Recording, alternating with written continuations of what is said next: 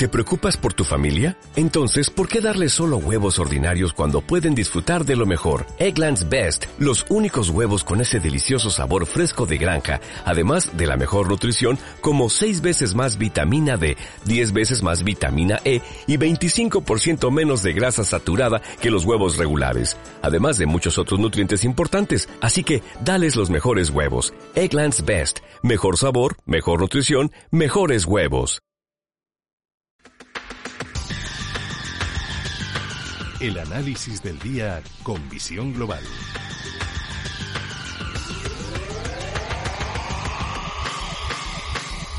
Y saludamos a Roberto Moro de Acto, de Acta Negocios. Roberto, muy buenas noches.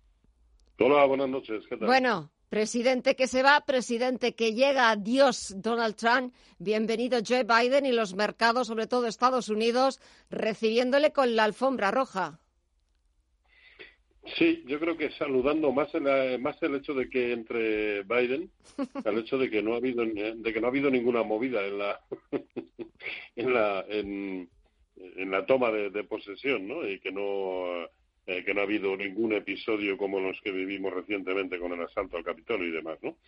Por lo tanto, yo creo que eso es lo que más celebran los los mercados, bueno, aparte de las políticas eh, que implementará Biden y, que desde luego sí, sí, están haciendo que los eh, todos, además todos los índices americanos, hoy a poco que cierren simplemente como están, para todos ellos significará un nuevo máximo histórico, con lo cual, eh, evidentemente, mejor no, no, eh, mejor, imposible. mejor imposible, exactamente. Eh, es que dan, palmas porque verdaderamente, y, después de, los últimos días de la administración Trump, es cierto que a pesar de ser una ceremonia totalmente diferente a, las ceremonias de, años anteriores, lo que es cierto es que los mercados estaban casi deseando empezar una nueva era con muchas ganas, y sobre todo con ese mensaje también de Joe Biden de reconciliación, de gobernar para todos los estadounidenses, los que le votaron y los que no y sobre todo de alguna forma también el sector tecnológico que está absolutamente disparado. Netflix. No, no, desbocado, está desbocado.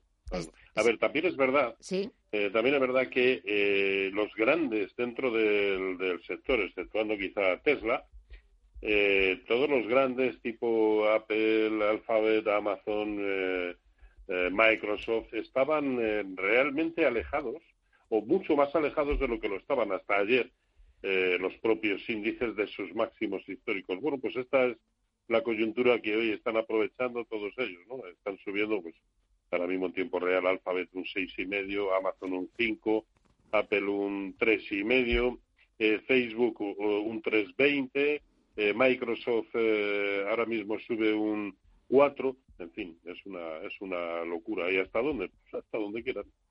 Esto no tiene, no, no, tiene, no tiene techo sea lo que sea que suceda en los mercados eh, y se den las circunstancias que se den, esto no tiene techo. No tiene techo, parece que, es imposible ponerle puertas al campo. De momento eso es lo, lo que están diciendo los gráficos. Es cierto que Joe Biden acaba de, tomar posesión como presidente de Estados Unidos. Eh, hay que darle un tiempo, esos primeros 100 días, para ver un poco sus decisiones eh, eh, que toma o las reformas o lo que va a poner en marcha, pero así echando un vistazo, ¿qué sectores, valores pueden beneficiarse de un nuevo inquilino en la Casa Blanca?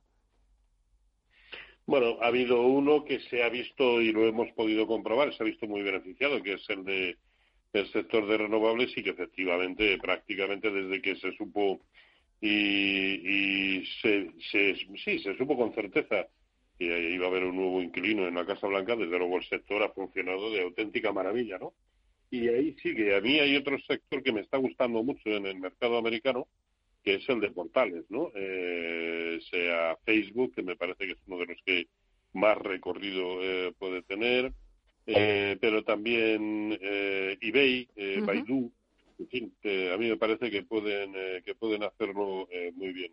y, y, por y por supuesto, también, dado, a, ver, hoy es el único que está ligeramente tirando, no a la baja, pero que está subiendo menos, pero ha sido el que más ha tirado, que era el de semiconductores de Filadelfia, por lo tanto, los grandes de, de integrantes de ese índice también me parecen susceptibles de, seguir subiendo y mucho, ¿no? Tipo eh, Micron Technology, eh, Qualcomm, eh, Nvidia, Synopsys, Texas Instrument, ASML Holding, me parece que también pueden seguir funcionando eh, muy bien.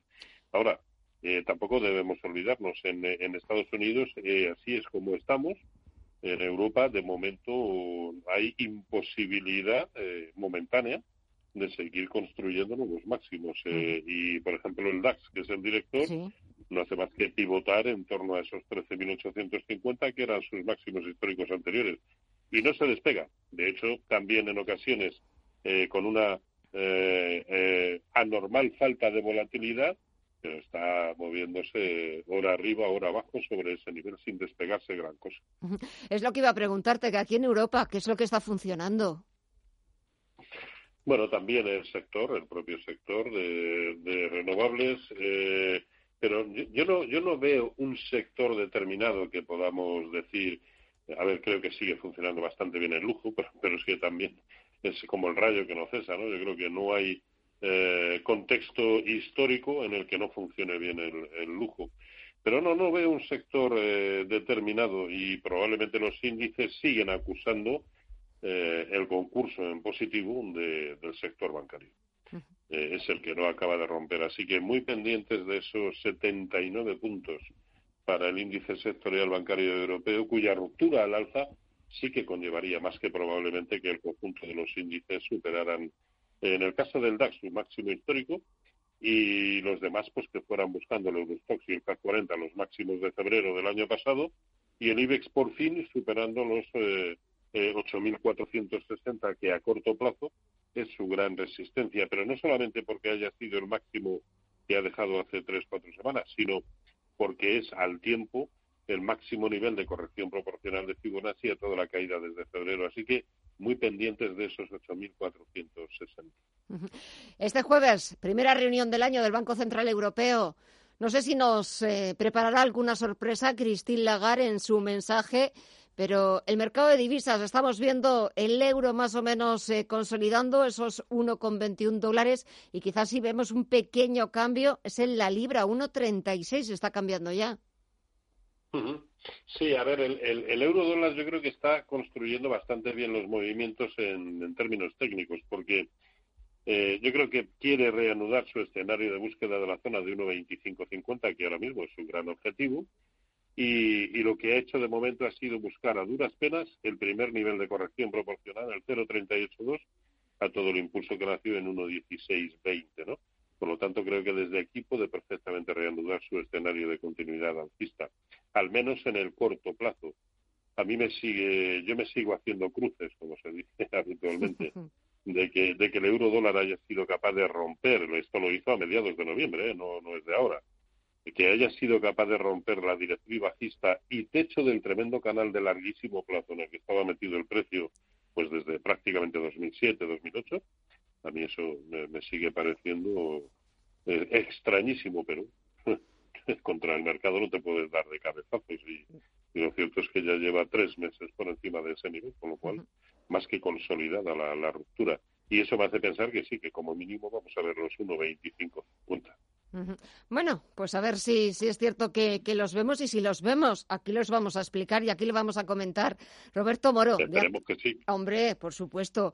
Roberto Moro de Apta Negocios, como siempre, muchísimas gracias por el análisis. Que pases una buena noche, una buena semana y hasta la próxima. Un fuerte abrazo. Igualmente para todos. Cuídense.